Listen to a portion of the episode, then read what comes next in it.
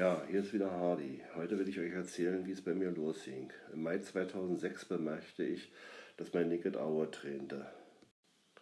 Also bin ich zu einem Augenarzt gegangen. Was ich da erlebt habe, war schon echt skurril. Das war so eine Altbauwohnung und in einem dunklen äh, Flur war so die Anmeldung und da stand auch gleichzeitig der Augenarzt und der fragte mich, was los ist. Und ich habe mein Naked Auge tränt. Da sagte der, ohne dass er da mal irgendwie einen Blick drin geworfen hat, da haben sie wohl eine Augenallergie. Der 30. April 2007 wird unvergesslich bleiben. Urplötzlich und völlig unerwartet verstarb mein Bruder Stefan. Stefan war 15 Monate jünger als ich und hinterließ eine große Lücke bei uns allen. Ja, der Tod meines Bruders führte dazu, dass ich meinen Eltern zwei Jahre lang meine Diagnose verheimlicht habe. Natürlich war ich entsprechend angepisst und habe diesen Arzt sofort, äh, ohne dass er noch irgendwas groß sagen konnte, verlassen und habe mir dann was Neues gesucht. Habe dann eine Arztpraxis mit drei Augenärzten gefunden und äh, dort habe ich auch alle drei Ärzte praktisch mehr oder weniger mal aufgesucht, weil das wurde natürlich immer schlimmer.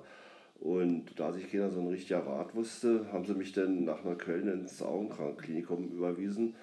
Und dort hat man das erste Mal überhaupt dann so ein äh, Gesichtsfeld bei mir gemacht.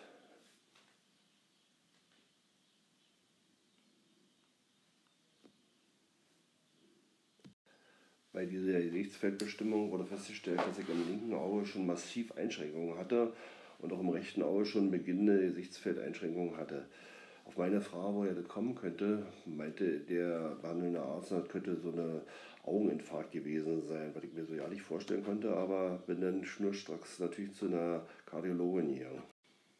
Die Kardiologin hat mich förmlich auf den Kopf gestellt und konnte erstmal nichts finden. In der Zwischenzeit hatte ich dann auch schon immer so Schwindelanfälle und sie sagte dann, ja, wenn sie da vielleicht einen Augeninfarkt hat, dann machen wir mal ein MRT.